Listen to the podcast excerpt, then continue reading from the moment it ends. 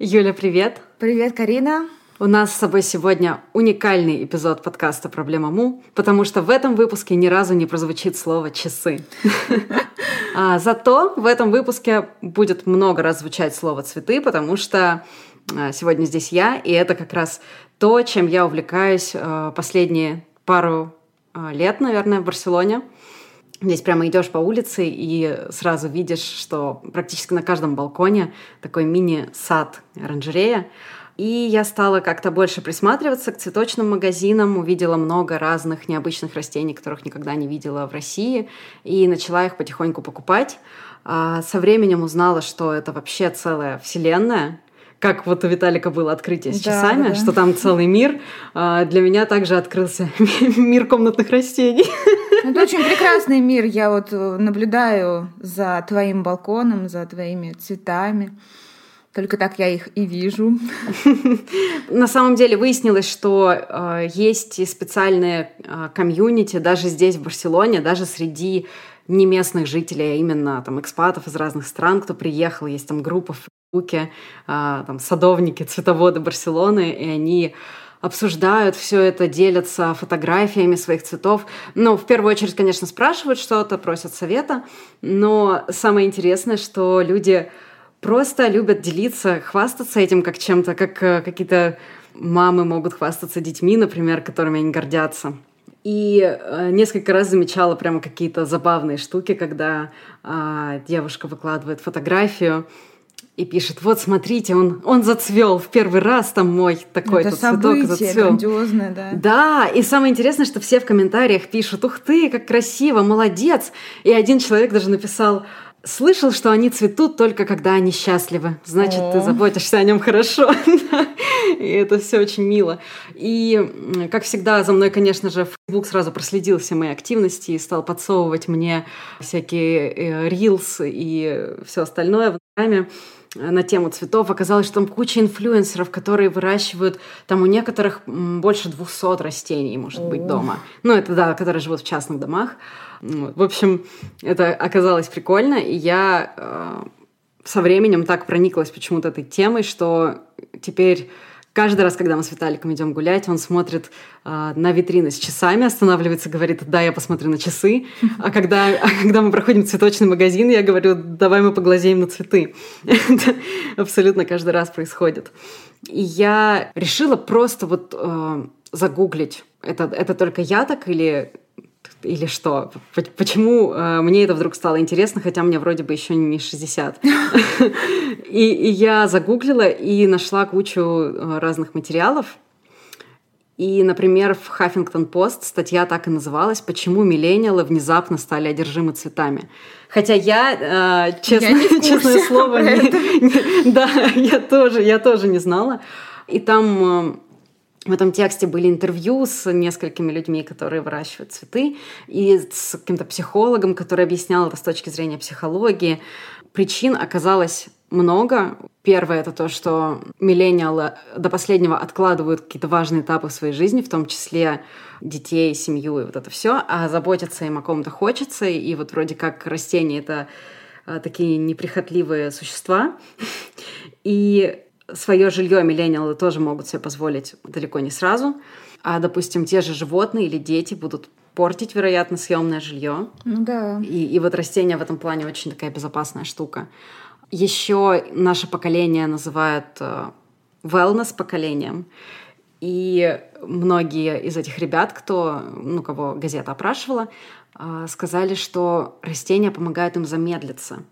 И что в сообществе цветоводов даже есть э, такая шутка, что это дешевый вид терапии. Я вообще согласна, потому что я хоть и не не хожу постоянно, не скупаю цветы. Я, в принципе, кстати, наверное, ни разу не покупала цветок, потому что все цветы дает мне моя мама. И все mm. цветы, которые у меня есть, я, наоборот, отказываюсь, мама, хватит, мама, мне не надо. Просто потому что... Не потому что я не люблю цветы, я их очень люблю, но я не умею за ними ухаживать, ну и даже больше не хочу сильно напрягаться, потому что под разные цветы нужен разный уход, разная почва. То есть это вот надо быть этим увлеченным. Но сами цветы созерцать очень приятно. Вот я даже когда была в Петербурге, я как-то увидела у знакомой девушки с которой мы раньше работали. А, спросила, что за место. В общем, увидела фотографию с цветами с разными, там, с пальмами. Это оказалось оранжерея. И, собственно, куда я пошла потом одна, пока Артем работал, это вот была эта оранжерея. Мне очень понравилось. Там такой классный климат, влага, очень много растений, у них такие мокрые листочки. Ну, собственно, это очень приятно, мне кажется, это действительно расслабляет. Это может даже настроить на какую-то творческую волну, на какое-то спокойствие, позитив и все такое. Я, в принципе, хожу тут везде фотографирую все, не, не завожу много цветов, но все, все цветочки, все листочки эти мокренькие в дожде. Вот единственное, что мне нравится в дожде, это вот эти листочки с каплями. Mm. Вообще увлечение очень интересное. Потому что вот у тебя, я смотрю, и ярмарки вот эти вот, которые проходят э, у вас там, интересные. Я такие цветы не видела. Да, да, да. Я тоже удивляюсь каждый раз. И, наверное, то, о чем ты говоришь, это был э, цветочный магазин новый, который недавно открылся. Я еще, опять же, вот Виталик только рассказывал историю с часами, как он Черт, я сказала слово часы. Провал. Я нарушила, нарушила свое обещание. Ну, в общем, да, когда он стоял э, в очереди, еще не подозревая, что столько людей придет, и смеялся над тем, что кто-то принес стулья там, и, и, может быть, они будут стоять в этой очереди. У меня то же самое было с этим цветочным магазином. Я увидела рекламу на Фейсбуке, подумала, о, ну, прикольно, откроется новый магазин, мне делать все равно нечего сегодня, схожу, посмотрю.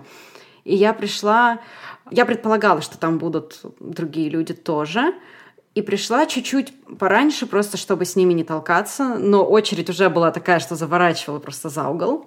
Но на самом деле, кстати, магазин был э, необычный. Я в таком сама еще ни разу не была. Но это, наверное, просто в честь открытия. В общем, э, туда пригласили даже диджея. Вау. Там, да, там была девушка-диджей, которая там творила всякие биты э, в окружении разных пальм.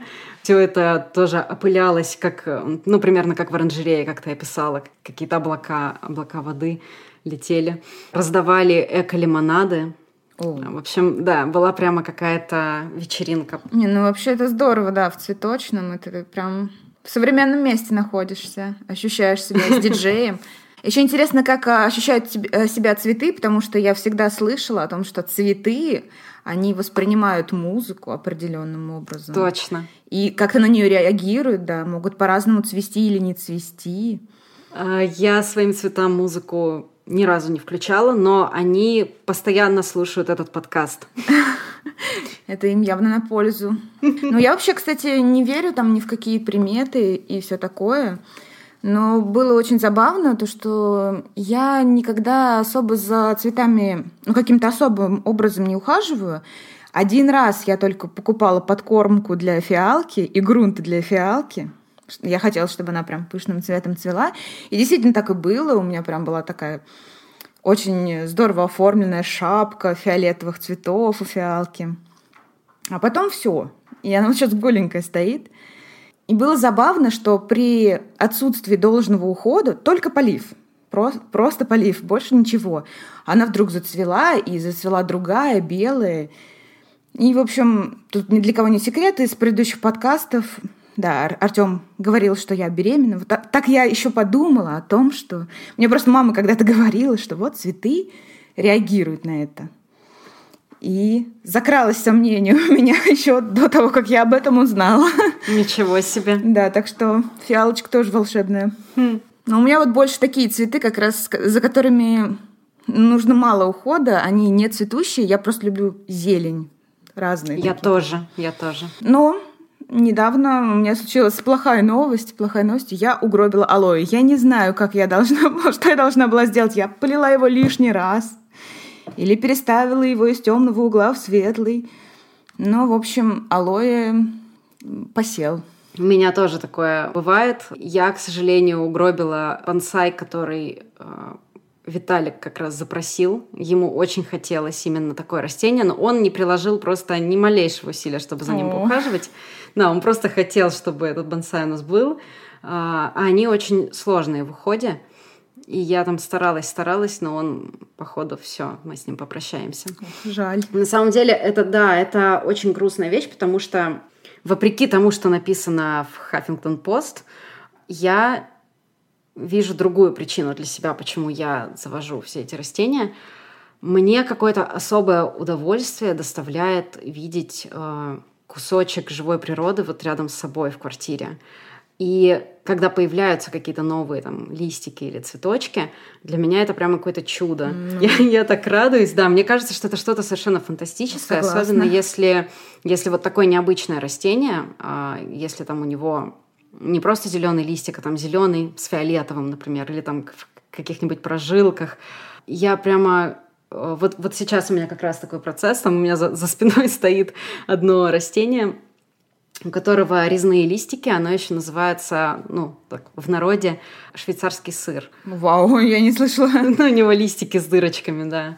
И у меня как раз раскрывается сейчас один такой новый лист, и он э, сначала скручен в такую трубочку, и постепенно эта трубочка раскручивается, и он уже э, резной там внутри. Очень красиво. И это так прикольно, да. Я просто думаю, как это вообще возможно, как это получается. Это меня так удивляет и восхищает.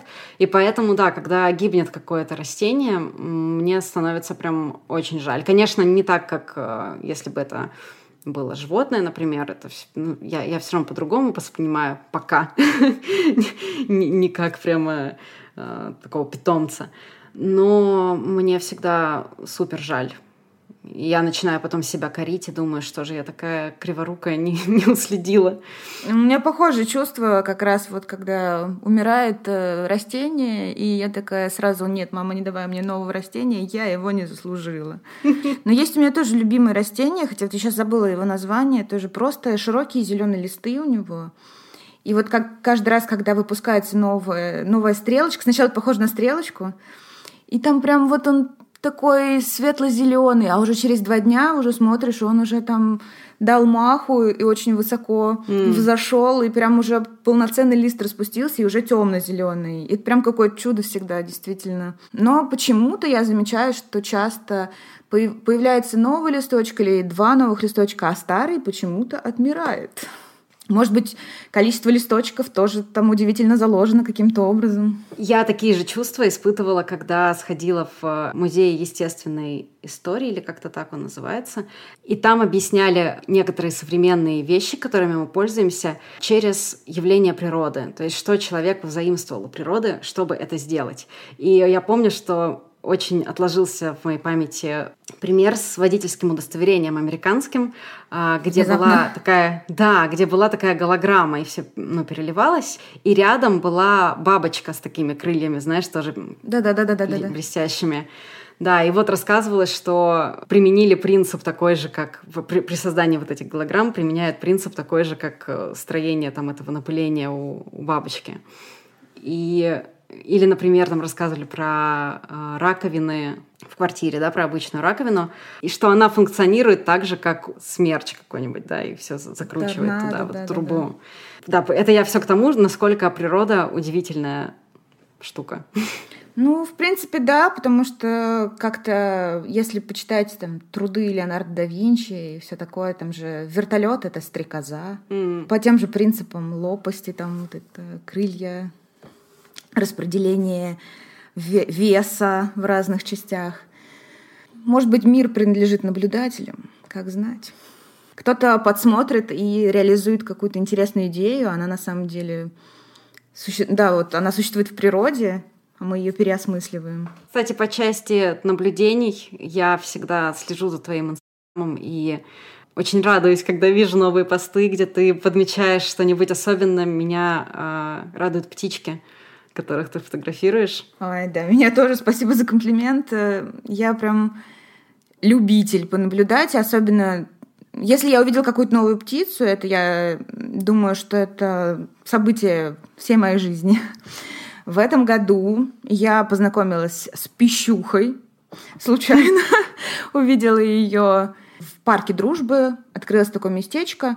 Ну, просто сделали централизованно кормушки для белочек и птиц, и люди туда подкладывают орешки, семечки, хлеб.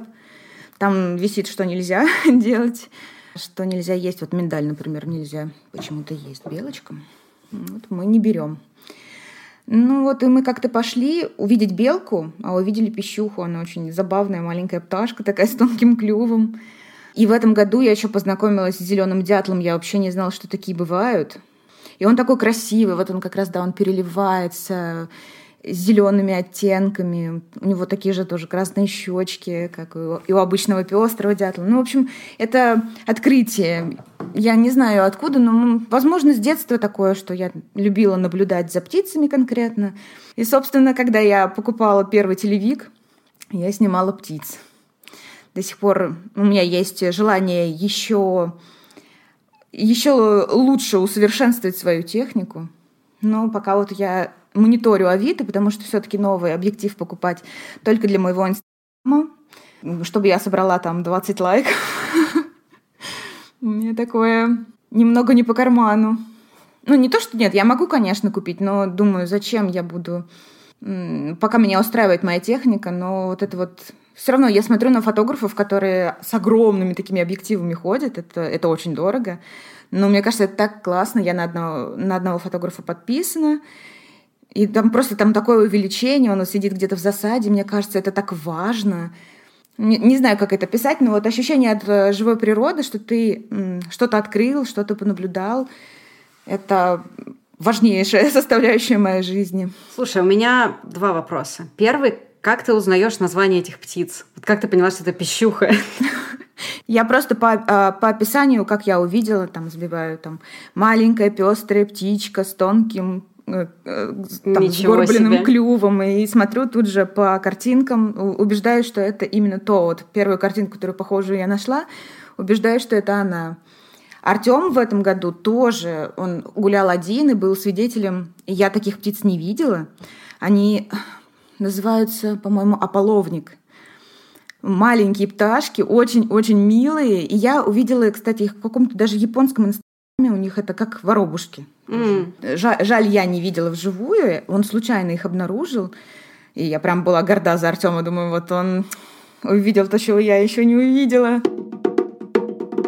Но еще если обсуждать тему каких-то хобби или а, дел, которые доставляют удовольствие, я бы могла вынести сюда а, вся, всякого рода активности, например, езду на велосипеде, там, самокате, а, и прочие прелести жизни, которые мне сейчас недоступны.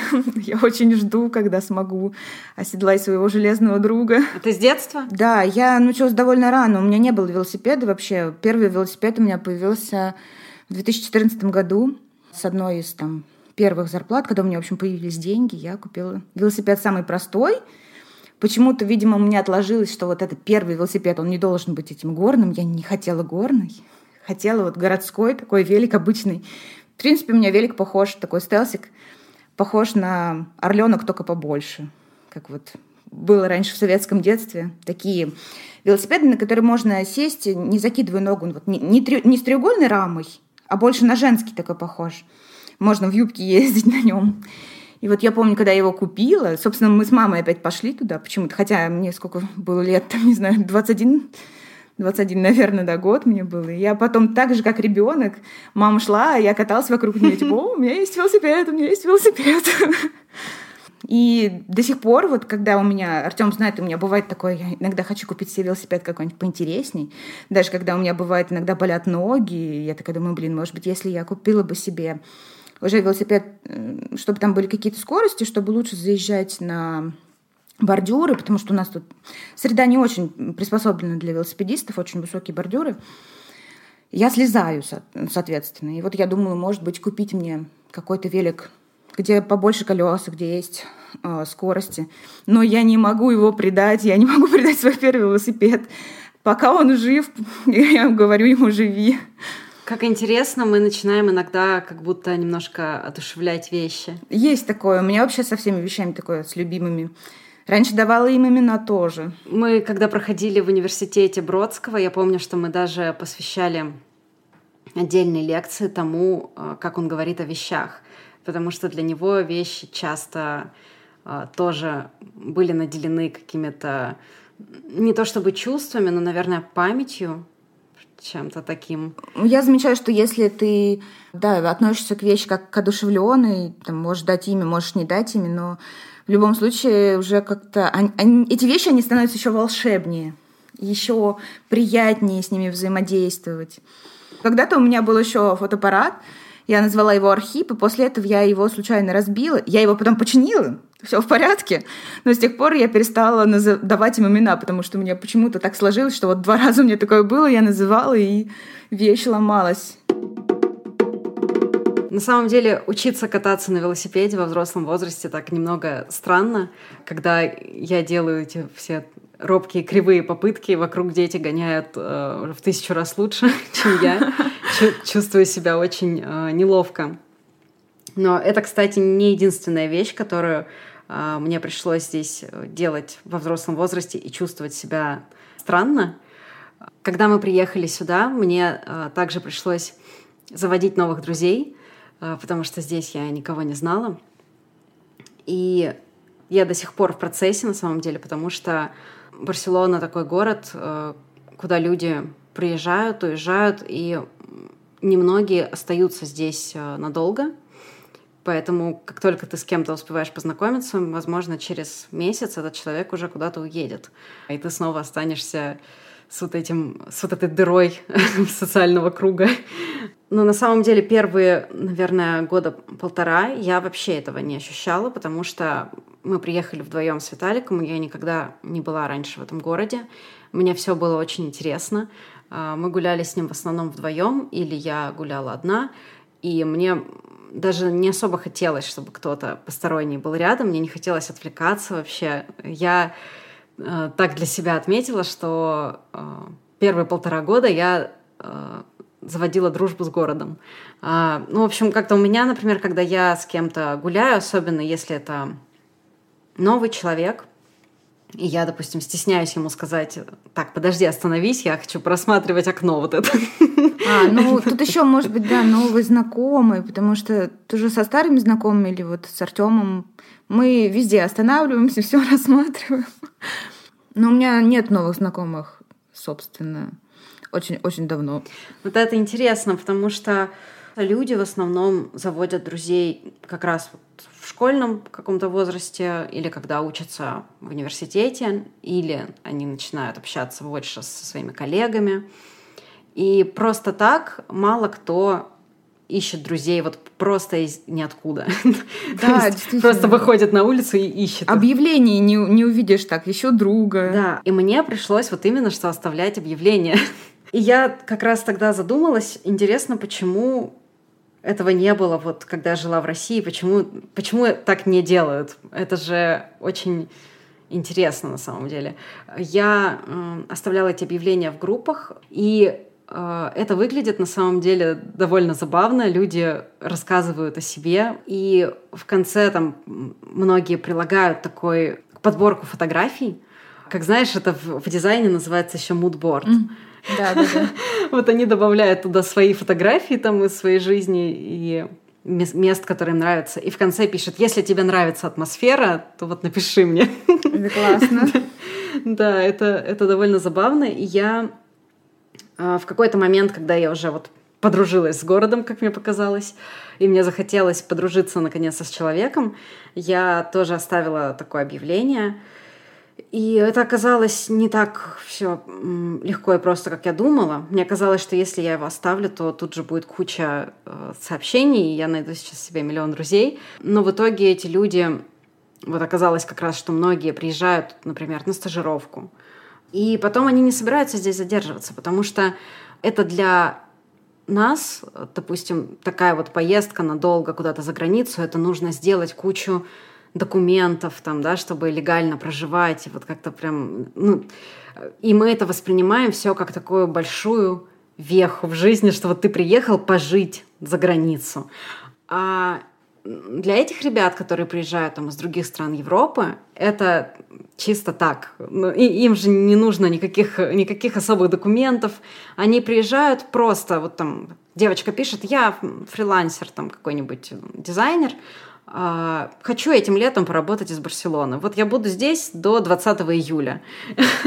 И вот многие выставляют именно такие объявления. А мне, конечно, хочется найти человека, который хотя бы побудет здесь там полгода. Ну, Потому да, что иначе у меня есть немножко ощущение, что я инвестирую э, время, никуда. эмоции в никуда. Да, хотя, опять же, это тоже, насколько я знаю, у всех людей по-разному. Кто-то просто, допустим, не любит гулять в одиночестве вообще и проводить время там в одиночестве. И ему, в принципе, не так важно, что там ну, будет ли он дальше общаться с этим человеком, не будет. Ему просто нужна компания, вот чтобы сходить куда-нибудь, в музей там, или на да. пляж, или куда-нибудь еще, и вот ему просто скучно одному, и вот он сходит вот с этим человеком, даже если он его больше не увидит ни разу. Вот я так не могу. Я хочу. На длительное время, да, найти. Да, да. Может быть, даже родственную душу какую-нибудь, чтобы что-то обсуждать, чтобы действительно дружба сложилась. Да, да, да. И в конечном итоге я все-таки встретилась с несколькими девочками.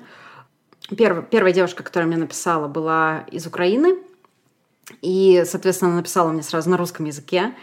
И э, мы, оказалось, что мы живем в, практически в соседних домах. Мы с ней скоро встретились и до сих пор общаемся.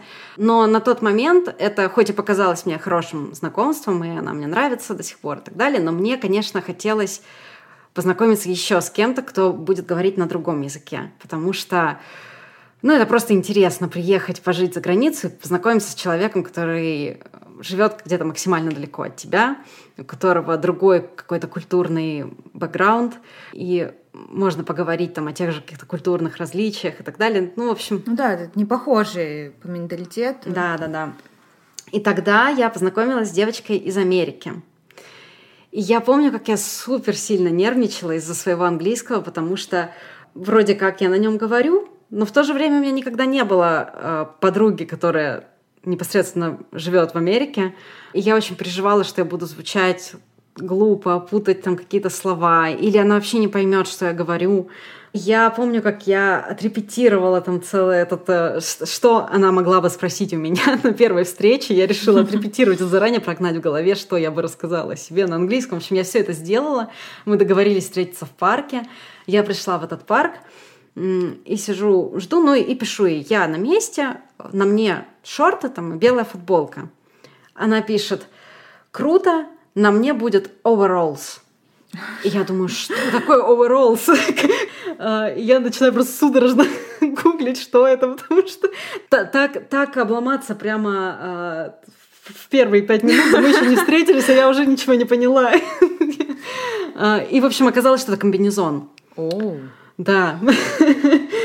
Э, ну, к счастью, потом все было нормально, но ты бы видела просто мое лицо, мне сердечный приступ не случился, когда я поняла, что насколько я встряла сейчас, насколько я сама себе устроила стрессовую ситуацию. Да, вдруг таких слов будет очень много, а в нашей встрече я ничего не пойму. Да, да, да. Ну, вообще очень интересный опыт. Э, и да, это заметила как раз вот почему мы не знакомимся просто так вот в обычной жизни, когда ты была в России ты так не делала, и я, собственно, тоже так не делаю. А с другой стороны, почему? Почему мы не можем? Если мы захотим найти друзей, почему не дать объявление, не узнать?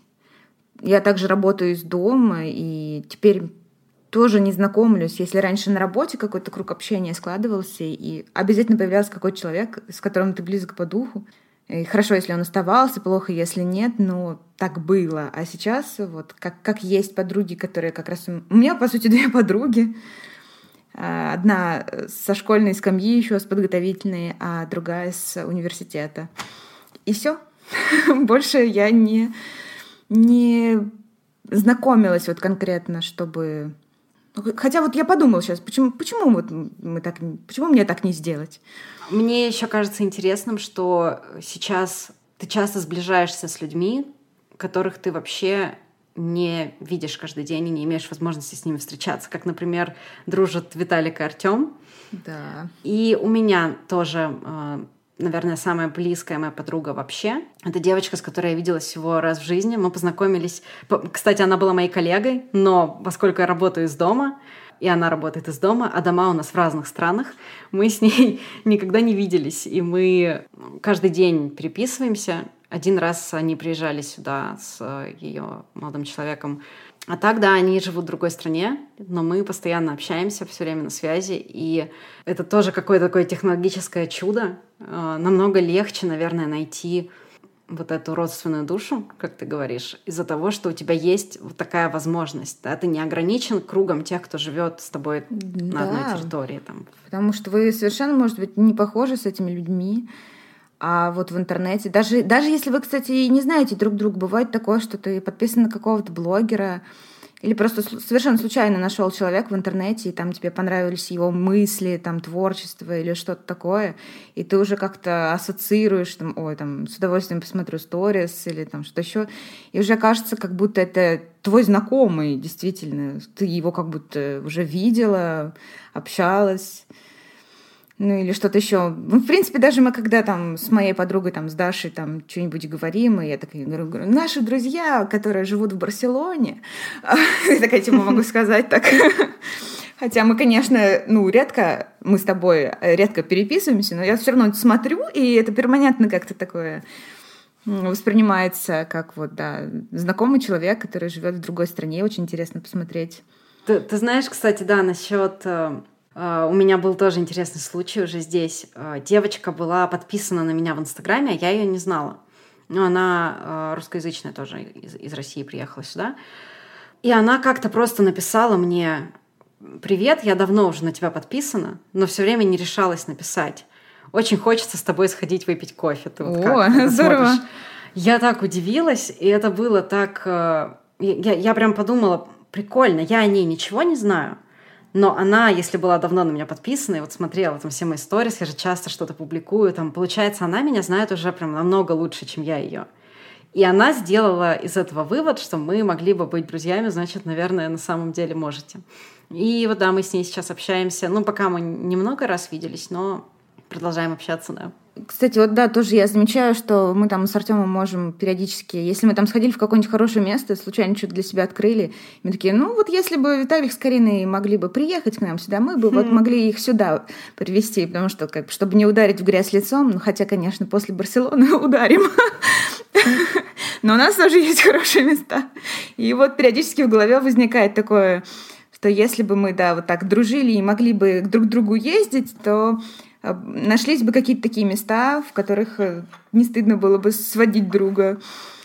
Вот. И, собственно, к этому тоже я у тебя смотрела часто какое-то время часто ты выкладывала круассаны с кофе, и я такая, ой, этот круассан, он выглядит так приятно, так хрустящий, где же я могу найти этот круассан? Я начала ходить по разным кофейням у нас в городе. В принципе, где-то мне показалось, что да, вкусно, но вот недостаточно вкусно. Где-то просто ужасно. Э, какие-то магазинные, я помню, я выкладывала, там еще был круассан из Ашана, он был очень-очень дурацкий. Он был совершенно невкусный, но еще и выглядел отвратительно. Просто я не знаю, зачем я его купила. Ну, как раз, чтобы поставить ему 0 из 10. И оттал... дно, от которого можно оттолкнуться. Дно, да. Он просто ужасный совершенно. И потом вот совершенно случайно мы зашли в кофейню, у нас есть они там под номерами, это одна сеть, вроде как одна сеть, да, одинаковое оформление. А, и просто на разных адресах под разными номерами, там, кофейня номер один, кофейня номер четыре. И вот мы зашли туда э, взять кофе, как обычно, и брали его домой. Там, кстати, отличный кофе. Вот просто заходит, э, я еще говорю, сделайте мне, пожалуйста, домой тот кофе, который вы варите здесь. Вот. Причем это оказалась обычная арабика, но у них она прям шикарная. И я там попробовала круассан, видимо, вот какой-то кондитер делает им круассаны с шоколадом, с миндалем, и вот они идеальные. И вот недавно у нас эту кофейню открыли рядом с домом, я прямо рада. Да, можно туда зайти, в принципе, и поработать, и выпить кофе. Там всегда приветливые люди работают. Такая тоже история, когда ты смотришь э, за сторис, там, за какой-то чужой жизнью, и тебе вот тоже так хочется попробовать, так вот разделить это удовольствие. Особенно если это как-то описано красиво. А ты, ты же еще много печешь сама. Я, кстати, когда смотрю твои э, сторис, э, мне хочется что-нибудь испечь. Но я в этом плоха, поэтому я могу только что-нибудь там простое, типа какой-нибудь творожной запеканки, а какие-то такие штуки, как ты готовишь часто, это для меня пока какой-то уже новый уровень. Ну, у меня они... Это просто суперспособность. Я раньше думала, что у меня ее нету, но она есть. Я пеку совершенно без рецепта, просто я кладу все, что мне придет в голову. Часто я просто так вот экспериментирую, но мне кажется, это все-таки еще хорошая духовка.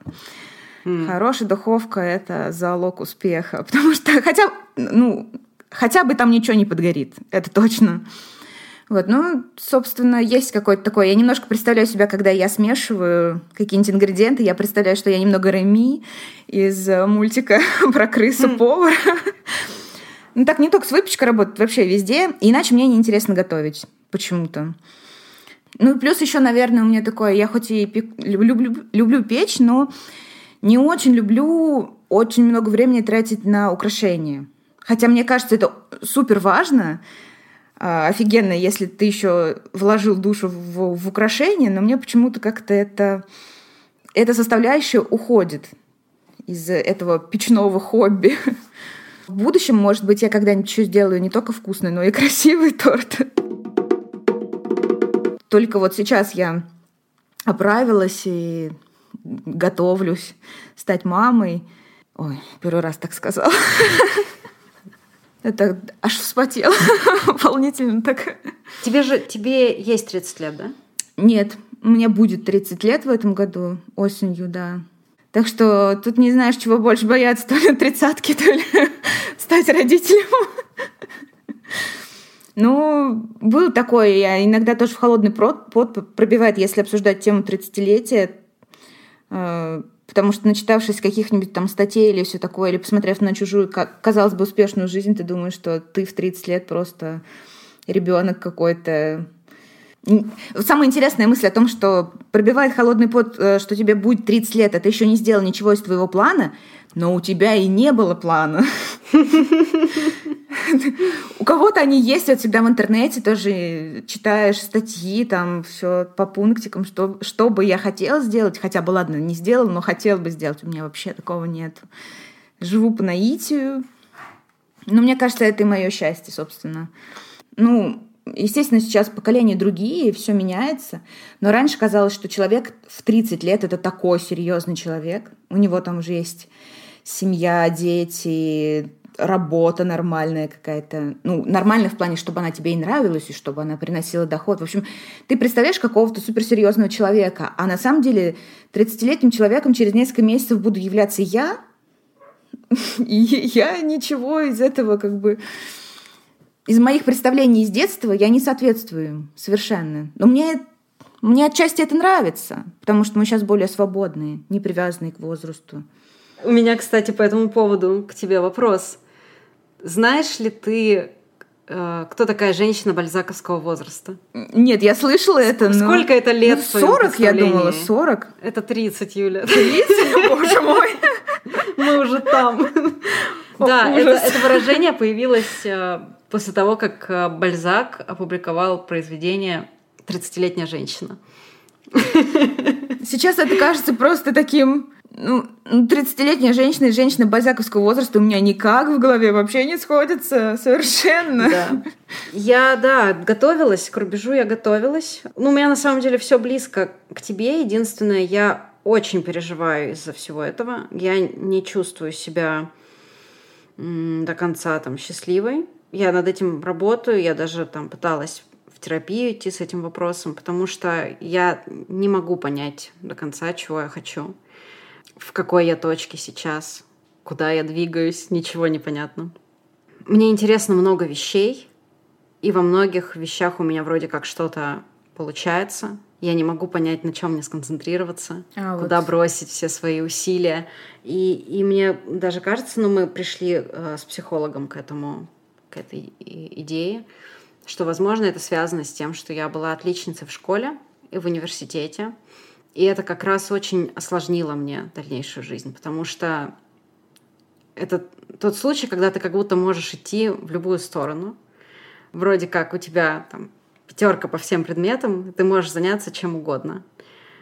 И из-за этого тебе очень сложно определить свою какую-то свое э, там, призвание и чем ты действительно хотел бы заниматься, и понять, действительно ли ты правильно его определил, и не стоило ли тебе пойти вообще в другую сторону. Я постоянно на это оглядываюсь, абсолютно постоянно. Ой, это я понимаю. Я училась на э, филологическом факультете в итоге, э, потому что хотела быть э, журналистом. Но сейчас, когда я смотрю, э, кем я в итоге работаю, не журналистом, да, я маркетолог, и смотрю, что куда развивается мир, в какую сторону, да, что э, сейчас востребовано. Я начинаю, я, я постоянно нахожусь в сомнении. Возможно, я что-то сделала не так, и, возможно, еще не поздно этот курс изменить и заняться чем-то вообще другим и развиваться в другую сторону. На это нужно положить много усилий. Да. Для этого нужно там опять переучиться на что-то, да, нужен новый опыт — и к этому я тоже совершенно не готова. И опять же, я совершенно не уверена, что, что то, что я что хотела попробовать, да, что это верно. я, я, в общем, очень сомневающийся человек. Это мне очень, очень близко. Я тоже несколько раз вот, ну, я не знаю, сколько ты занимаешься с, да, с психотерапевтом. Но вот я психологу звонила несколько раз, и тоже мы обсуждали момент о том, что ну, не бывает правильного выбора, а мне именно нужно сделать так, чтобы я точно не ошиблась, а такого не будет. Ну, лично мне помогает мысль о том, что я могу ошибаться, потому что никто не идеален, и мы не можем прям вот точно знать это. Но от этого легче не на сто процентов, потому что ты всегда будешь думать, особенно если, вот как ты говоришь, если тебе дается что-то ну, легко несколько каких-то вещей, и ты не можешь среди них выбрать, а тебе нужно выбрать, потому что не можешь все свои силы, ну, распалять абсолютно везде. И вот это как раз сложно, думаешь, а я правильно ли поступил, я выбрал ту стезю или не ту. У меня такое было, и, собственно, и когда бросала работу, ты понимаешь, что ты не хочешь быть дизайнером, хотя это так описывают сейчас красиво будь дизайнер, фрилансер, эм, рисуй сайты, получай бабло. Это не так. Это, это определенный склад характера должен быть тоже. иногда у меня тоже возникает мысль о том, что я в подростковом возрасте... Так с детства, конечно, ты также выбираешь разных себе профессий, когда тебя спрашивают, кем ты хочешь быть, и ты такой, я и там хочу, и сям хочу. И актрисой хочу быть, и певицей хочу быть, и спортсменкой хочу быть, и еще там кем-то я хочу быть, и художником я быть хочу. И... Ну, обязательно, кстати, я поняла, что кем-то известным. А потом в подростковом возрасте формируется, что ты там хочешь быть художником, ты идешь э, на... Ну, на художественный факультет не смог пойти, потому что это надо ехать в другой город, нужно ехать в крупный. Если там нет денег, э, подушки какой-то и все такое, то выбираешь то, что есть в твоем городе, максимально похоже. Ну, я про свою ситуацию, если говорить. А потом ты понимаешь, что дизайнером вообще быть не хочешь, и зря ты... Ну, не зря учился, зря как-то... Зря не настоял, может быть, когда-то на своих мечтах, а сейчас как будто бы уже поздно. Да, это, это на самом деле касается не только работы. Работа это только один аспект. Да. А есть еще разные аспекты, в том числе там даже семья или какие-то, ну, может быть, даже просто хобби, не знаю, какое-то саморазвитие в плане творчество, то, что пока не приносит денег, но приносит, ну и, может быть, никогда не будет приносить деньги, да, но приносит удовольствие. И иногда ты просто задумываешься, блин, у меня одна жизнь, почему я там вообще столько работаю? Может быть, мне нужно работать меньше, получать меньше и делать больше каких-то простых и приятных вещей как бы, вот эти мысли все роятся у меня в голове, но при этом я ничего пока не меняю, во всяком случае. Ну, уверенным человеком вообще сложно быть. Я тоже поняла, что я там сомневаюсь на каждом шагу, и вот, как ты сказала, сложно принять решение даже то, что заказать. У меня вот, да, порой бывает, я не знаю, выйти мне из дома или не выйти мне из дома, куда я хочу пойти, а куда я могу пойти. Ну, в общем, да, вот еще от настроения зависит, смогу ли я быстро решить или нет. И вот мне недавно сделали комплимент, оказывается, что мне сказали, что я человек легкий на подъем. Это для меня супер-мега комплимент, потому что я, я про себя знаю, что это не так. Я очень-очень сомневающийся, неуверенный в себе человек. Ты еще, э, по-моему, смотрела тоже девочки Гилмор. Да. И говорила, что тебе нравится. Это вообще прелесть. В каком-то, в каком-то сезоне, возможно, уже в самом последнем, который был через несколько лет, в общем, там был момент, когда Рори приезжает э, в свой город, и у нее там все не складывается в жизни, там ни с парнем, ни с работой, ни с чем. И она приезжает как бы просто побыть, и все вокруг ей говорят, ой, Рори, ты вернулась, как здорово. Она говорит, я не вернулась, я просто приехала, я просто приехала. И вот ее дико злит, что все воспринимают, как будто она вернулась навсегда. И потом они приходят на это городское собрание, где у них все время там обсуждались какие-то вопросы, да, сидят в зале, и ей говорят, а ты уже знакома с бандой 30-летних? Она говорит, с кем? Они говорят, а вон они там сидят сзади. Она поворачивается, и там сидят э, там, человек 10 молодых ребят, машут. Она говорит, кто это? Ей говорят, это банда 30-летних, это те, которые, у которых ничего не получилось, Ужасно. они вернулись домой и теперь, и теперь живут в своих детских комнатах. Это, это такой, а, мне кажется, ночной кошмар просто нашего поколения. Ну, учитывая характер героини, еще что она хотела изначально, она знала, что она хочет. Да, и это, это как раз успокаивает в том плане, что даже человек, а, у которого были деньги, там она из довольно обеспеченной семьи, было понимание, чего она хочет, было очень хорошее образование, были, была супер поддерживающая семья, там все это было, и все равно она оказалась в той же точке, в какой все 30-летние оказываются. Это немножко радует. Да. Ну, есть такие моменты, там, если, допустим, по поводу семьи определять, э, ну, я для себя определяла как, э, даже если там не совсем могу быть уверена, там, что я хочу. Но всегда родительство это тоже страшит, потому что это... Конечно. Ты ответственен теперь не только за себя. За себя-то порой сложно а, что-то определить, а тут э, тебе нужно решать каждый раз, каждый день, там постоянно какие-то вопросы, связанные с ребенком. Про себя тоже надо не забыть, не надо не забыть про мужа и все такое. Но мне всегда помогает мысль о том, что ну, мы с Артемом это обсуждали, что если к 40 у нас как бы не будет детей, то будет грустно. Поэтому лучше, лучше сейчас, чем потом будет грустно. То есть, когда ты максимально ресурсный, наверное, надо и брать. То есть в 25 я не была ресурсной для этого совершенно. Мне казалось, я только вырвалась там из-под маминого крылышка и начала жить отдельно. Там, порой даже успешные родители такие, которые своим детям друзья, у которых нет вот большой разницы в возрасте. У нас с мамой просто большая разница в возрасте. И у меня тоже всегда откладывалась мысль о том, что как раз вот она и поселилась, наверное, то, что лучше, пока ты можешь, чем когда ты хочешь, и могут быть какие-то проблемы или что-то еще. Ну вот э, с, с работой, с карьерой, с хобби до конца все равно ты не можешь определиться. То есть, пока меня устраивает ситуация, когда я работаю определенным образом, получаю удовольствие и деньги, а хобби у меня хобби. То есть я не связываю, не, не хочу делать себе дело своей жизни. Mm. Не потому что это сложно, а потому что я поняла, что это, это может не совпадать.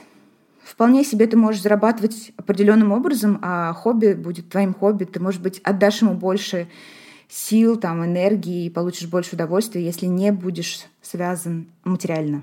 Мне еще кажется, что э, людям, ну, поколениям до нас эта проблема как-то была более чужда. Почему-то у меня такое ощущение, что они жили больше какой-то, может быть, идеей как раз вот о семье и о труде. И о своих каких-то удовольствиях они не так думали. Мне кажется, еще вот, да, поколение более старшие, Э, у них не возникало таких вопросов, что я там особо делаю со своей жизнью. Был какой-то как будто бы план. Ты равнялся на других своих друзей и товарищей. Сейчас мы более, можно сказать, и более одинокое поколение, хоть и у нас больше возможностей найти друзей там и по интернету и все такое. Но тогда люди, они как-то больше общинными вот этими штуками жили, то есть они там друг другу ходили в гости. Я даже ну, помню, когда я была маленькая, мы постоянно с мамой у кого-то в гостях, и у нас постоянно гости, у нас э, соседи шли с едой со своей, чтобы просто поесть в твоей компании. И мы шли к ним. И... Ну, из-за того, что у меня мама еще старше, то есть ей могло бы быть, допустим, сейчас, может быть, 50 лет, но ей там почти 70. Вот. Может быть, из-за возраста также. Вот она, она легко заводит связи. Она знакомится со своими соседями, она с ними дружит. Ну, соответственно, и я тоже дружу, но я бы никогда не решилась пойти к своему там соседу с, пирогом и сказать, давайте знакомиться. Хотя, как знать, вдруг я когда-нибудь схожу. От э, родителей и бабушек можно услышать, что современное поколение слишком много хочет. Они, конечно, нас не понимают в наших вот этих проблемах, они кажутся мелкими какими-то да, потому что есть такие какие-то серьезные вехи. И у них почему-то никогда не возникал вопрос такой прям про работу. Ну, работа воспринимается как работа. Типа ты там деньги получаешь просто. И работу желательно сидеть или там стоять, ну, в общем, на одном месте. На одном месте в плане места работы. И воспринималось даже от, от своей мамы, я слышала, что ну, как попрыгунчик, если прыгаешь, значит, это плохо, мол, меняешь. Да. Да, а сейчас, наоборот, говорят, прощупывайте почву. Вам же где-то может понравиться, где-то может не понравиться. Не обязательно пробы, ну, пробыть на одном месте так много времени.